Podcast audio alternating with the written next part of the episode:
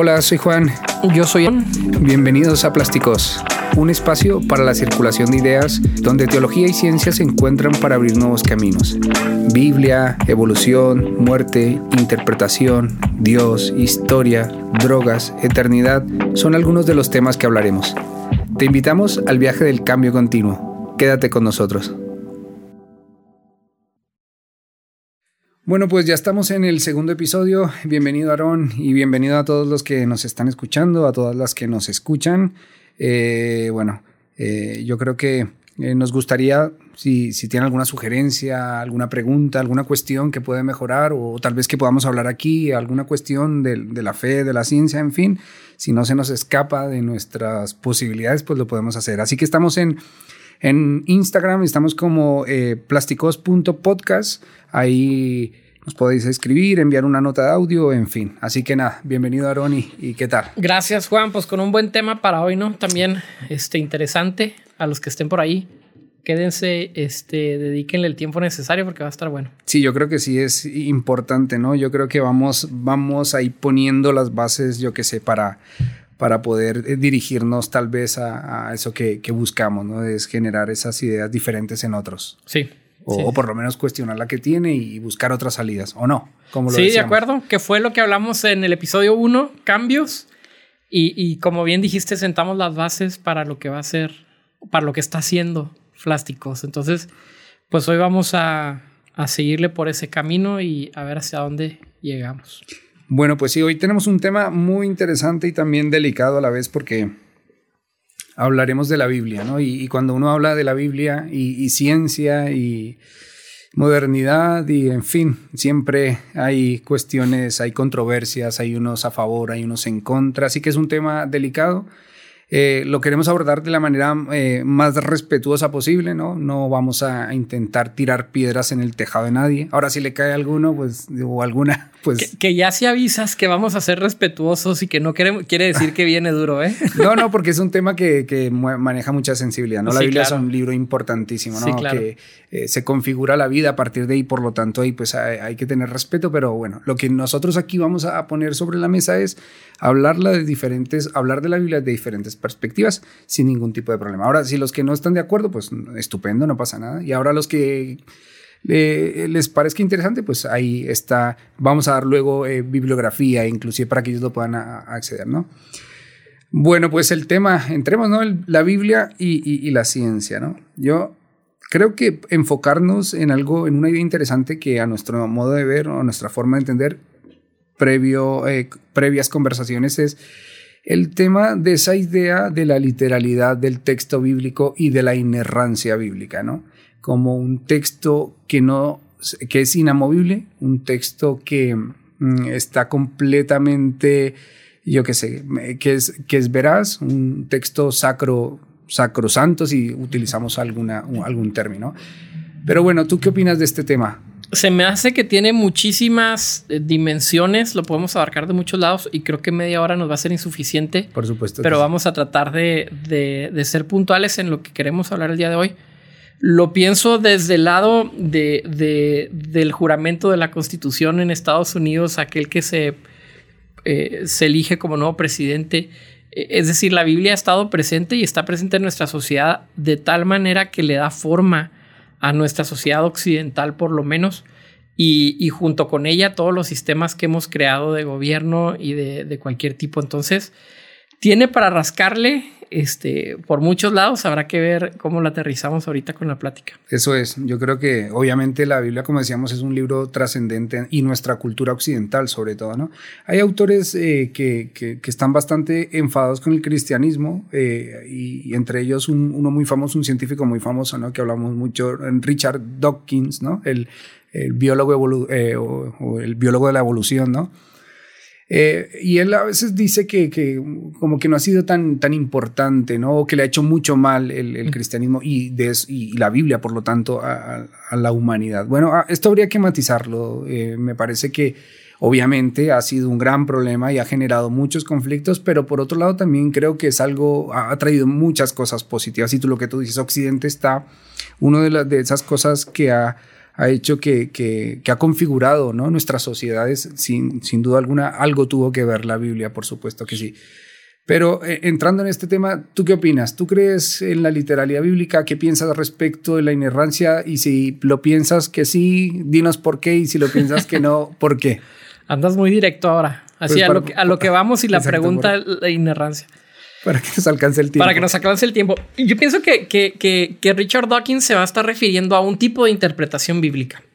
No existe tal cosa como, como lo que dice la Biblia. Esto es un error que tenemos que, eliminar a priori porque si no vamos a cometer muchos errores. Y creo que si no consideramos esto en un punto eh, inicial, eh, se complica mucho eh, el poder hablar acerca del tema de la Biblia.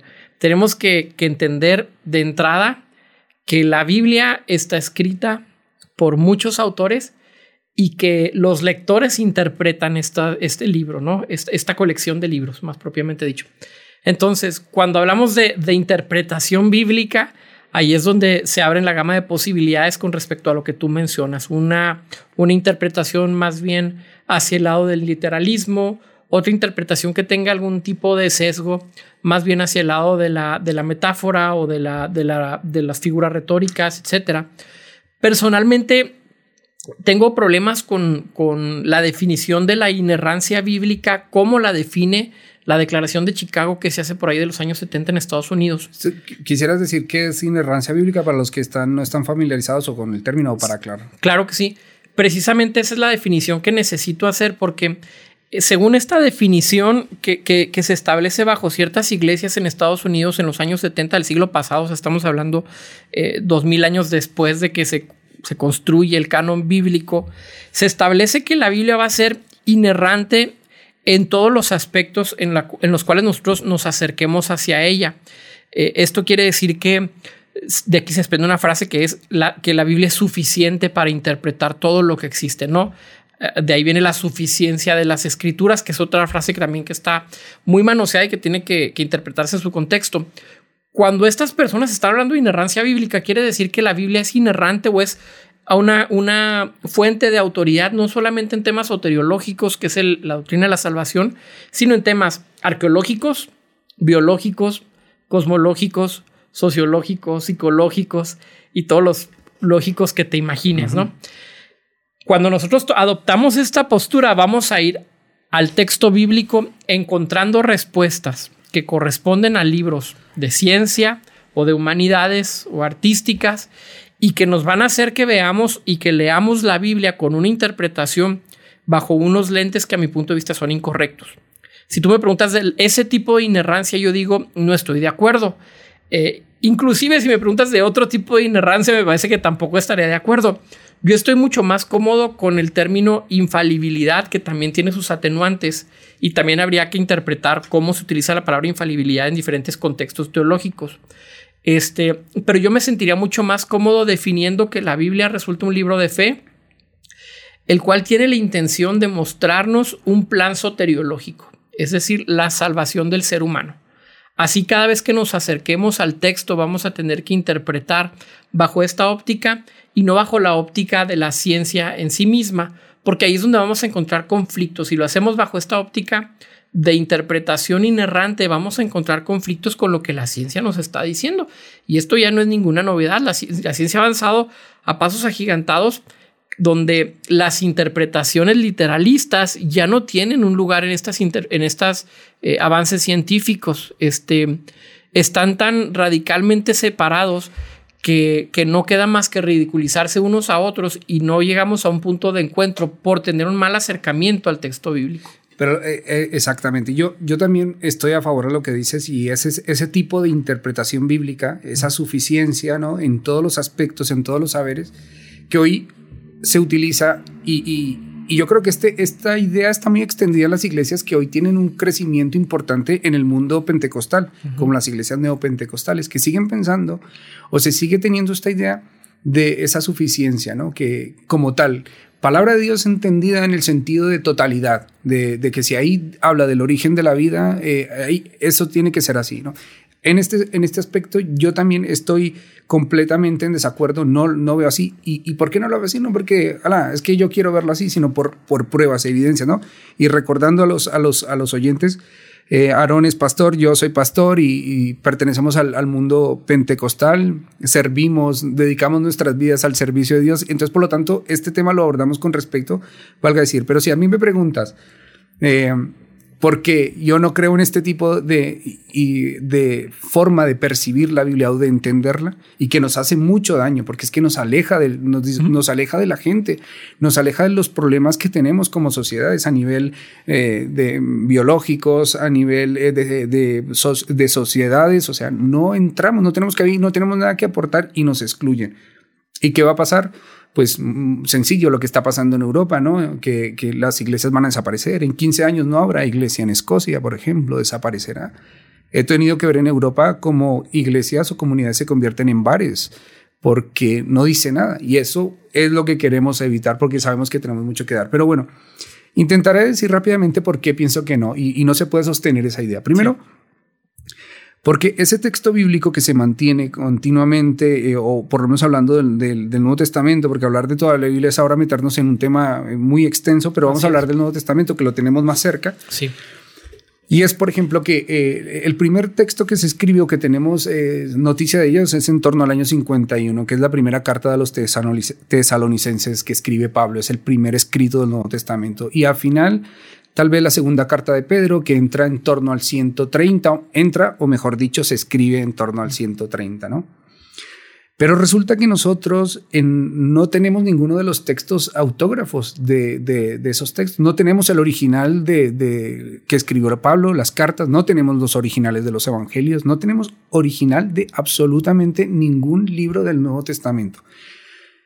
En términos, eh, digamos, técnicos, el, papiro más antiguo que tenemos es el P52, que es, es un trozo eh, de papiro que está fechado, según los papirólogos, en torno al 130 y 150, o sea, una copia, posiblemente una copia del original, y es un texto minúsculo del Evangelio de Juan. Eh, capítulo 18, verso 31, 33, 37, 38, y si me equivoco, pues perdón por la exactitud, pero por ahí lo pueden investigar. Pongan ahí en Google Papiro 52. Y ese es el texto más antiguo que tenemos, ¿no? Ha llovido mucho, o sea, ha llovido mucho eh, desde más o menos que entra la conciencia, desde que, por ejemplo, yo creo que el deísmo inglés, eh, representante John Luke, comienzan a, a volver a esa religión natural, porque estaban mosqueadísimos, porque, oh, ¿por qué tanta pluralidad? Bochornoso la pluralidad del cristianismo mm. confesional, o sea, ¿por qué hay tantos cristianismos? Y, a partir de aquí comienza a estudiarse el texto como cualquier otro libro, porque antes era imposible, era un texto sagrado, tú no lo puedes cuestionar, pero a partir de ahí se comienza a recoger, recopilar y ordenar todos los textos manuscritos. Hoy en un instituto en Alemania, en Münster, Alemania, está donde se hacen las traducciones técnicas del, Nuevo Testamento, la, Biblia, la, famosa Biblia Nestlé Adlan, que es la, digamos que el oficial con que se hacen todas las traducciones, incluidas las protestantes, los católicos, en fin, ahí se hace todo.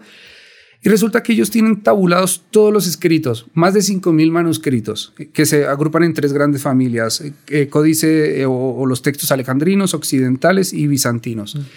Y ellos, y también tienen las citas patrísticas, es decir, los autores muy cercanos en torno a mediados del siglo II que escribieron y citaron los textos primitivos. Se tiene todo eso organizado. Y arroja el frío dato duro o, eh, el, dato ese escalofriante que, para mantener esta idea de, la, de la, esa escritura que no se mueve, esa escritura que permanece fija, que nadie le añade ni le pone nada, pues nos arroja que tiene medio millón de diferencias textuales. Y esto no me lo estoy inventando y cualquier persona puede investigarlo y acceder a, este instituto eh, de investigación textual en Alemania. Y entonces tienes un problema. Y dices, bueno, ¿esto podría cambiar? Por supuesto que sí por cosas tan serias eh, como tú ya lo sabes, como por ejemplo que nosotros hay un, un libro más primitivo del libro de los hechos, del, eh, del, escrito de los hechos de los apóstoles que tiene un 10% más, el códice BESA en, en, el grupo de la familia occidental, que el que nosotros tenemos, un 10% más de texto. Y aquí, si entramos a implicaciones, puede cambiar inclusive dogmas fuertes. Entonces, por lo tanto, por la, las variantes textuales, pueden ponerlo, repito, en, en Internet y buscar esto de las variantes textuales. O sea, no podemos mantener esta idea. Tenemos medio millón de diferencias. Y lo, y lo mejor de todo es que ninguna comunidad se ha mojado y ha dicho cuál es la inspirada o cuál es esa, esa, esa línea correcta, ¿no? Que yo creo que nadie reclama que, que, que, una sea inspirada y las otras no. Creo que por eso también ha habido silencio en ese sentido. Porque como tú lo mencionas, al no tener un original, nadie puede atreverse a decir que un algo posterior es el inspirado o el original o el verdadero. Claro que sí. O sea, se admiten las posibilidades dentro de toda esta dinámica del desarrollo bíblico y, y habría que aclarar, pues claro que hubo originales, o sea, si son copias eh, de los originales, quiere decir que hay originales, o si, o si pusiéramos también en un análisis lo que, lo que encontramos en el Nuevo Testamento, eh, en la mayoría coincide con lo que otros escritores de ese tiempo no cristianos pudieran hablarnos acerca del mundo judío, el mundo romano, etcétera. Eh, la misma patrística, los discípulos de los discípulos, ¿no? Los padres apostólicos también tendrían que decirnos mucho en este sentido. Entonces, tiene sus variantes hacia un lado o hacia el otro, pero ahí es donde, donde entran los grises y no los blancos y los negros. Ahí donde, donde el maniqueísmo tiene que quedar eliminado y entender este tema con mucha madurez para, para poder aproximarnos hacia los grises y poder establecer eh, la fe que nosotros eh, compartimos, ¿no? Sí, o sea, no hay ningún problema ni ninguna incompatibilidad con la fe. O sea, esto no quiere decir nada y no es ningún problema, porque es que es un hecho. O sea, no pero lo que, tú, lo que tú decías tal vez, más bien el problema aquí surge con esa idea eh, eh, dogmática de, que no hay. De acuerdo. De que tú no lo cambies y tener... Y de que hay un texto sagrado totalmente bíblico. Es que esa es una idea muy, muy, eh, muy del Islam, muy musulmana. Así es como se percibe el Corán. Esa es la percepción que se tiene del Corán, el libro sagrado. Y, y tiene que estar en el idioma original. Eh, si está traducido ya no es el libro sagrado y este libro sagrado es totalmente inmutable. De alguna manera los cristianos adoptamos esta misma visión de la Biblia y creemos que así tiene que ser cuando, cuando la Biblia, el cristianismo eh, formal, serio y, sobre todo primero, nunca ha sostenido ese tipo de pensamiento. No, no, no. Inclusive Clemente de Alejandría cita eh, al mismo nivel de los evangelios tetramorfos o de los evangelios sinópticos al evangelio de los egipcios. Mm o el Evangelio de los Nazarenos. O sea, que ni en el primer estadio ellos tenían la concepción de un texto porque se iba conformando, o sea. Claro, es un desarrollo. Y, lo más curioso de todo es que en diferentes cristianos, es que ni siquiera tenemos una Biblia. O sea, bueno, deja tú las variantes y tal, pero no tenemos la misma Biblia. Hay diferencia. Los católicos tienen unos libros eh, añadidos en su conjunto más o menos igual eh, con todos, pero la iglesia siríaca, la iglesia eh, los samaritanos, el famoso Antiguo Testamento o el Pentateuco samaritano que también tiene sus variaciones con con el con la Septuaginta y con la versión del Tanaj. O sea, eh, desde el Antiguo Testamento vamos a encontrar diferentes Por eso te digo, ahí si nos metemos ahí es, es, un, rollo, sí, porque también, o sea, hay tela para cortar, ¿no? Pero, pero fíjate, entonces, por, por el tema textual, olvídate. O sea, no, no podemos tener esa idea de que nos mantenemos. Y luego, te tiene que decir algo que hayan muchos cristianismos, o sea, te tiene que decir algo que en una misma ciudad, inclusive aquí en Chihuahua, donde estamos, donde residimos, eh, que te tiene que decir algo que inclusive gente de la misma denominación no piensan lo mismo y son diálogos insalvables. O sea, y que es muy curioso. Dice, pero oye, pero si tienen la misma Biblia. Tú y yo, Juan, hemos tenido diferencias abismales de, una de, una mesa, de un lado de la mesa a la otra, ¿no? Por, supuesto, por supuesto. La evidencia es. Entonces tú dices, ¿qué, qué, pasa con esa evidencia? Ah, no, pero sabes que está, es, somos tan testarudos y nos, nos, nos cuesta tanto cambiar a un lado positivo y decir, ostras, tengo que valorar estas cuestiones, ¿no? Pero somos tan testarudos que hemos utilizado un término dañino, destructivo, eso que comúnmente se dice mala doctrina o buena doctrina, o mejor dicho, sana doctrina o falsa enseñanza, ¿no? Entonces, el otro, el que, el que lee diferente, el que tiene el mismo texto lee diferente, es el, la mala doctrina. Pero no nos damos cuenta que todos entonces, quién está, cuál es el, el correcto, si al final todos tenemos ese mismo texto y eso para mí también sería una prueba para decir, oye, no tenemos un libro inerrante, o sea, eh, si, si, fuese un, libro literal, si fuese un libro que tuviera esa fuerza eh, eh, me refiero, esa fuerza cerrada de, de, tener una continuidad en el tiempo, en la historia, pues todos pensaríamos de la misma forma, pero es que es insostenible, ¿no? Y tiene que ser interpretada a la luz de, de su propio tiempo y de su propia época, también esto es bien sabido. Yo, lo que creo que sí diría es que lo que sí hay es malas interpretaciones y buenas interpretaciones, o sea, eh, tiene que haber algún tipo de objetividad en la interpretación bíblica o en el tema hermenéutico. No podemos poner en la misma posición todas las hermenéuticas, porque hay inclusive las formales y las no formales, porque aquel que me he topado con personas que dicen yo no creo en la hermenéutica. Pero podrías decirnos qué es hermenéutica. Sí, la, interpretación del texto, ¿no? De cualquier texto en general. El uso de las herramientas que utilizamos para, la para interpretar un texto. Me he topado con personas que dicen, yo no creo en la hermenéutica porque eso es algo de, Hermes y, yo no sigo a Hermes, yo sigo a Cristo. Una vez más, en cuanto empezamos a leer el texto, estamos utilizando hermenéutica que está condicionada por nuestra propia cultura, por nuestros propios eh, prejuicios o, preconcepciones, etc. Entonces, hay hermenéutica formal y hay una hermenéutica informal, desapercibida este, y sucia, vamos a llamarle de alguna manera.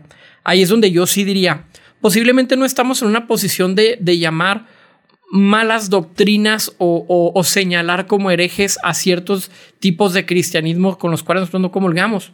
Pero lo que yo sí diría es, hay buenas interpretaciones y hay malas interpretaciones, y aún las buenas interpretaciones pueden tener sus variaciones. Es lo que menciona Justo González, el teólogo cubano, donde dice, dentro de la ortodoxia hay muchas interpretaciones, o sea, hay, hay, ejercicios hermenéuticos que nos permiten tener diferentes interpretaciones con las mismas herramientas, con diferentes conclusiones, pero después de ese cerco que menciona él, al cual nosotros nos podemos, eh, dentro de ese cerco nos sentimos seguros, después de ese cerco hay malas interpretaciones que sí las hay, malas lecturas del texto bíblico. Por supuesto, pero está pasado desde el principio, o sea, es que fíjate que en el siglo segundo, finales eh, años 170, aparece un, un, obispo irineo, ¿no? Ireneo de, Ireneo de León. Ireneo, perdón, Ireneo de León, donde escribe un libro contra las herejías que es un tocho así de gordo. O sea, ha pasado poco tiempo y ya puedes sacar un libro en contra de las ideas diferentes. El mismo Juan que escribe en contra de los gnósticos o, Pablo, inmediatamente. O Pablo en un primer estadio en, en, en la iglesia de, o en la comunidad de, Tesalónica. Eh, ya se ve la, diversidad, inclusive, inclusive sin ir más allá. Yo, yo creo que, esa idea de, la, de la concepción petrina y, paulina, o sea, las ideas de, Pedro o de ese grupo judío-cristiano y, las ideas de Pablo eh, colisionan, o sea, eh, aquí hay, hay un cambio, un cambio importante. Pero sabes que yo lo veo como algo positivo. Ahora, lo que tú hablas del, del texto y la interpretación es importantísimo porque hoy, sobre todo en estos grupos, eh, eh, el problema es que es, tal vez, no, sé cómo lo veas tú, pero yo creo que escasea la, formación, la educación.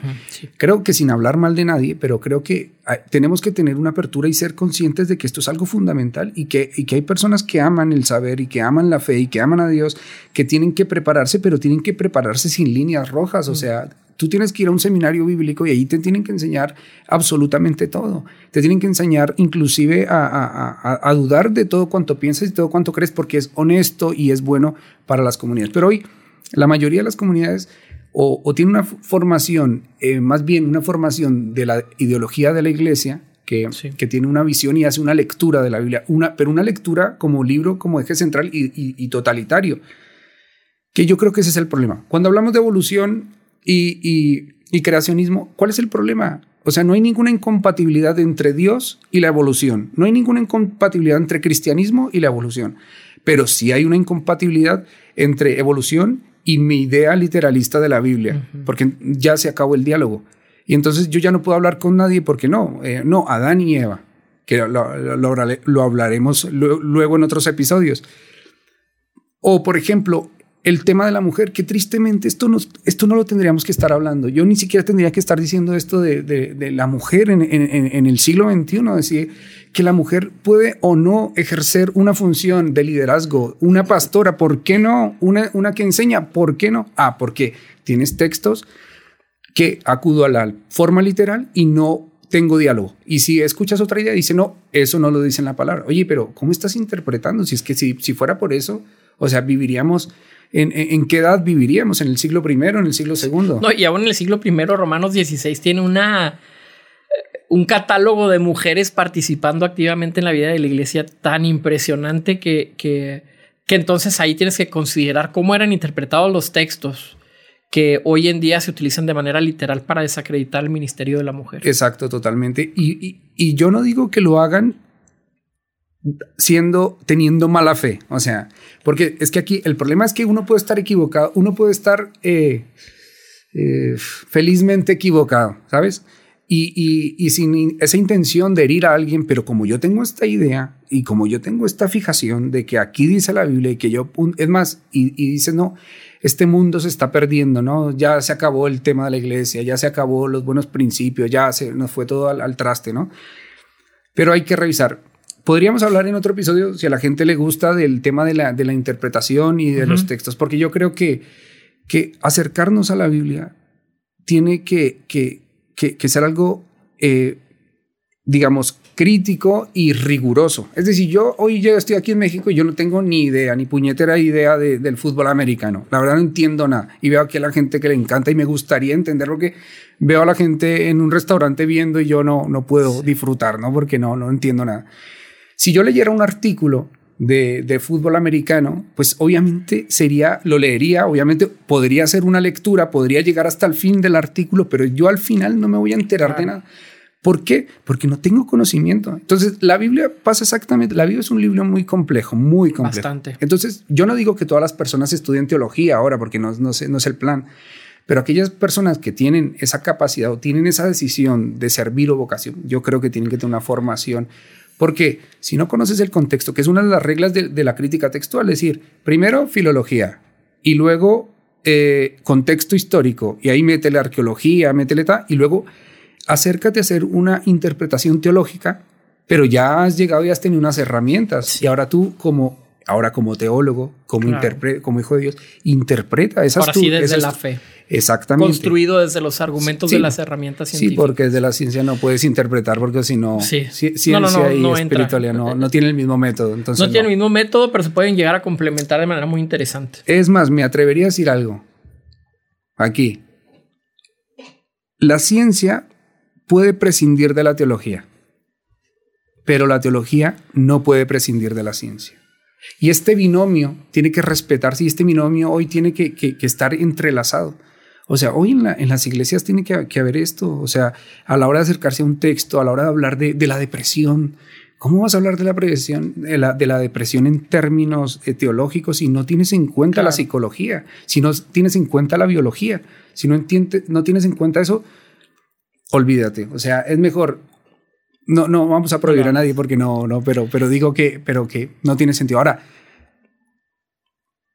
volvemos a lo mismo. Tal vez hemos caído en esa educación y ahí hemos aparecido nosotros. Y nos han dicho siempre lo mismo, pero cuando mm, hay estas ideas y esta confrontación, oye, pues mira, estamos hablando dos pastores de estos términos que tal vez en una mesa con otros pastores nos, nos tachan de, locos, de personas eh, pecadoras tal vez, ¿no? Porque él ya luego comienza a atacarse a la persona, ¿no? Pero bueno, yo, yo creo que esto es importante porque si no, no podemos avanzar. O sea, si hoy tenemos los grandes debates que tenemos que afrontar, pero si hoy estamos teniendo este tipo de problemas, que si la mujer, que si no, que no, que la mujer el pastor no, que vale, que dé la escuelita dominical, pero que ya no nos enseñe. Y, y, y, y en la sociedad esperando respuesta a los grupos con, eh, que están hoy reclamando eh, los homosexuales, eh, todas las cosas que están ocurriendo, ¿no? Y nosotros no tenemos respuesta para nada porque estamos encallados. Es peligroso y por eso creo que la Biblia hay que ir con mucho respeto, pero el término, el tema literal, respeto a la gente que lo piense, pero definitivamente no tiene mucha, mucho fundamento. Sí, me parece que hay muchos mejores métodos de acercarnos al texto bíblico. Hay buenas herramientas hoy en día. Eh, la lectura es una muy importante. Este, como mencionabas, no es necesario ir a un seminario teológico. No, no, para nada. Pero estando en el siglo XXI tenemos tantos recursos que, realmente sería eh, pecado no utilizarlos para, para, acercarnos a algo tan importante con la Biblia. Y me recordé la frase de, de Karl Barth, el teólogo suizo, que decía, el buen teólogo necesita tener un ojo en la Biblia y el otro ojo en el periódico. Necesitas conocer tu mundo, entender lo que está ocurriendo alrededor y entonces sí plantear las preguntas necesarias eh, en tu contexto para poderlas responder a la luz de la fe que es representada por medio de los escritos bíblicos. Rápidamente, cuando yo estudié, el instituto lo hice en Estados Unidos y tiene una concepción muy distinta de lo que se tiene en América Latina del cristianismo. Tuve que estudiar el seminario teológico eh, por segunda ocasión en un instituto eh, latinoamericano con autores latinoamericanos para poder entender el contexto. Y la realidad es que ah, se percibe de manera diferente según donde tú estés, porque las preguntas que el mundo tiene, que las personas tienen, son muy distintas y ahí es donde necesitamos estar conscientes de ellos, de ello, eh, para dar buenas respuestas, que es parte de la responsabilidad que tenemos, ¿no? Dar buenas respuestas. Exactamente, y ver la riqueza que tiene el Evangelio. Es que yo digo que se, se pierde esa riqueza, ese potencial por fijarnos en ideas que tenemos que revisarlas. Por lo menos estaría bien que los que nos están escuchando revisen eh, este tipo de cosas, que lean un artículo eh, o inclusive si no te gusta un artículo, un podcast y si no te gusta el podcast, pues hay vídeos en, YouTube donde te informan de estas cosas, ¿no? Vamos a recomendar libros donde pueda la gente acceder, eh, inclusive artículos, podcasts de este tipo de, de información pero también creo que, que, tampoco recae hoy en, esa, en la responsabilidad pastoral. ¿no? Yo creo que hoy recae en el grupo, en la comunidad cristiana, ¿no? y que en ese diálogo se, tiene que terminar por el beneficio de todos y de la comunidad ese, ese diálogo o ese monólogo del pastor. Sí. Eh, me parece, en ese aspecto, bueno, yo, yo, lo, yo, lo, yo lo veo de esa forma, para enriquecer, en pro de enriquecer, ¿no? Sí. sí de acuerdo. Pues pues nada, pues aquí dejamos este, este eh, episodio, el episodio 2, Biblia y teología. Si recordamos, obviamente, si hay alguna pregunta, una cuestión, eh, yo que sé, una revisión acerca de lo que hemos dicho, lo aceptamos, no pasa nada. También intentamos ser muy respetuosos con la opinión del otro, porque es, es, lo primero, ¿no? O sea, como decía Jefferson, por amor a Dios, escucha a los dos bandos y luego ya toma una decisión, pero, pero no te cierres, ¿no? Claro. Entonces, nada, pues ahí estamos en las redes sociales, en Instagram, eh, plásticos.podcast y bueno, ahí nos vemos en el próximo episodio. Así Muy bien. que, bueno, nos estamos viendo. Pronto, bye bye.